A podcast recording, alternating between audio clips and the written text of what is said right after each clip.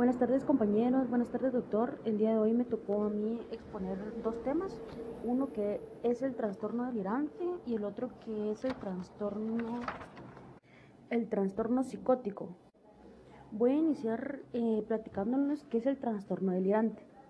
El trastorno delirante es un desorden psicológico también conocido como psicosis paranoica. Se caracteriza por la presencia de delirios o creencias extrañas pero sin que aparezcan otros síntomas más graves. Esto significa que el paciente, aún teniendo delirios, no parece de esquizofrenia ni de alucinaciones significativas, aunque sí leves. Los delirios de estas personas pueden ser muy variados. Por ejemplo, es frecuente que se crean perseguidos, otros se sienten enfermos o también pueden presentar delirios de grandeza. Otros delirios habituales, por ejemplo, son sentir envidia a otras personas o creer que se padece algún defecto físico. Las personas con trastornos delirantes están totalmente convencidas de sus delirios. No se trata de ideas pasajeras. Esto significa, por ejemplo, que podemos desarrollar creencias como que son actores famosos, ganadores de un premio Oscar. Esto significa que los delirios suelen ser uno solo o varios, pero relacionados siempre entre sí y muy consistentes. Todos estos delirios generan una misma idea paralela que es la que cobra fuerza y se mantiene en el tiempo. Este trastorno puede llegar a prolongarse durante periodos prolongados o incluso a lo largo de toda la vida del paciente. ¿A qué se debe el trastorno delirante? En principio, las causas de este desorden son desconocidas. Sin embargo, al igual que otros trastornos, se cree que pueden existir factores genéticos, fisiológicos y ambientales. También parece que tienen importancia otros factores como pueden ser el aislamiento social, abuso de sustancias como drogas o el exceso de estrés, el estatus económico de la persona y otros.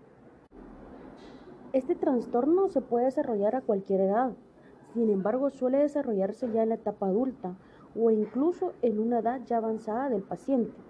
También se ha demostrado la existencia de una cierta relación entre el trastorno delirante y circunstancias biográficas del paciente. Por ejemplo, sería normal que alguien con que sufriese sobrepeso en la infancia desarrollase una idea de una deformidad física. Otro ejemplo podría ser el de un miembro de una minoría étnica que terminase por creer que está siendo perseguido. Algunos científicos creen que hay una posibilidad de la causa de este trastorno y podría ser que se encuentra en la propia personalidad de los pacientes. Así, aquellas personas con una tendencia al narcisismo que sin embargo se hayan visto expuestas a frustraciones pueden terminar por generar una baja autoestima. Como consecuencia, el paciente desarrolló una proyección, esto es, atribuye a otras personas emociones o comportamientos ficticios. Los principales síntomas del trastorno delirante son presencia de una idea o creencia fuertemente sentada con total convicción. Eh, otra, frecuentemente el paciente guarda secretos si le preguntan sobre su delirio o sospecha de quién le pregunta. Esa idea está totalmente presente en la vida del individuo hasta condicionarla de manera severa.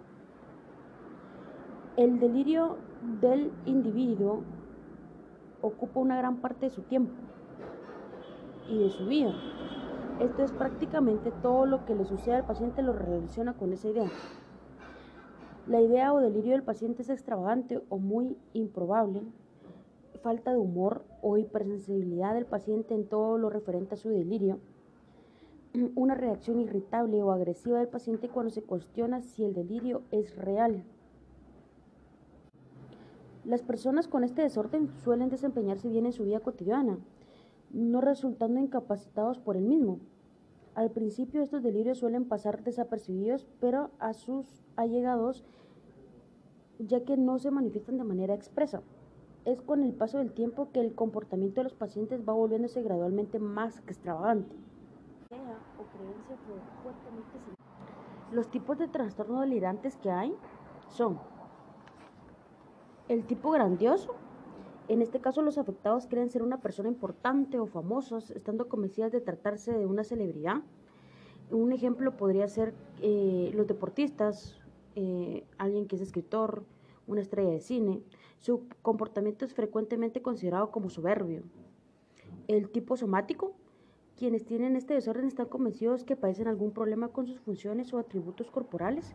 Por ejemplo, estos podrían ser, ser la existencia imaginada de una enfermedad, un dolor o una deformidad. Son frecuentes creencias como el que desprenden un mal olor corporal o tener parásitos internos en su organismo. Está el tipo celoso. Aquí hablamos de personas que están convencidas de que su pareja sentimental les está siendo infiel. Esta convicción se basa sobre creencias erróneas, sin ninguna base real o alguna prueba. Este delirio puede resultar peligroso ya que en ocasiones el paciente puede llegar a agredir físicamente hasta su pareja. El tipo eretomaniático este tipo de trastorno delirante se basa en la convicción del paciente de que alguien está enamorado de él o ella, habitualmente una persona de estatus superior, como por ejemplo un jefe, un profesor, un doctor. Es más frecuente en mujeres quienes creen recibir señales encubiertas de su enamorado. Es frecuente que el paciente intente entrar en contacto a través de diferentes vías con esta persona. Esto en ocasiones puede llegar a derivar una situación de acoso o en infracciones legales, allanamientos, persecuciones, y demás. Ahora vamos a empezar con el tema de la psicosis. Clásicamente se considera psicosis a todos los trastornos mentales, en los que la pérdida del contacto con la realidad es muy llamativa.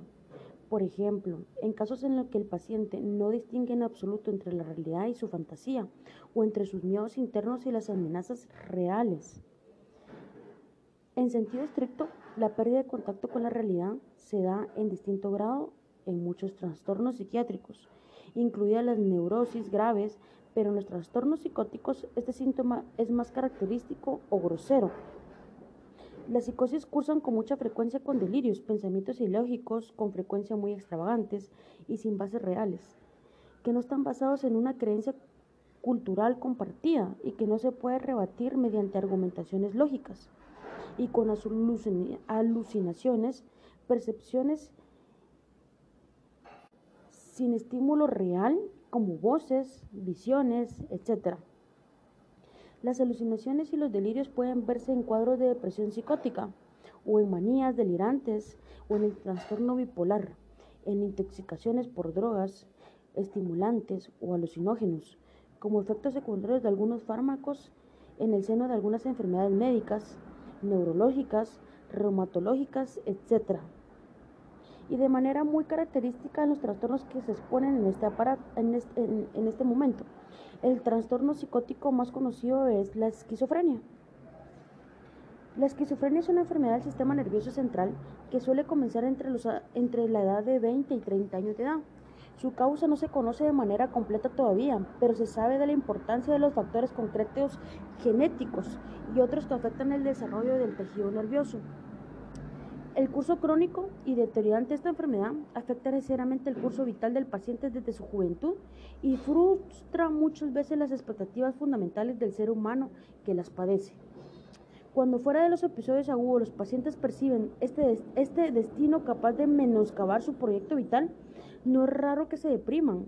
Los síntomas de la esquizofrenia se clasifican en positivos y negativos se denominan síntomas positivos a las alteraciones psicopatológicas que no existan antes de la enfermedad, básicamente las alucinaciones y los delirios.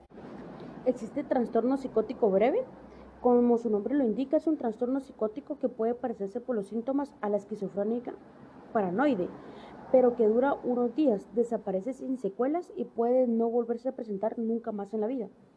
Suele tener un desencadenante, eh, por ejemplo, una época de mayor estrés, un cambio de vida habitual, el nacimiento de un hijo y mejor pronóstico que otros trastornos psicóticos. O sea, hay como que ah, es un problema psiquiátrico que podría decirse que, no es tan preocupante, ¿verdad? Que el, el paciente puede lograr salir de eso.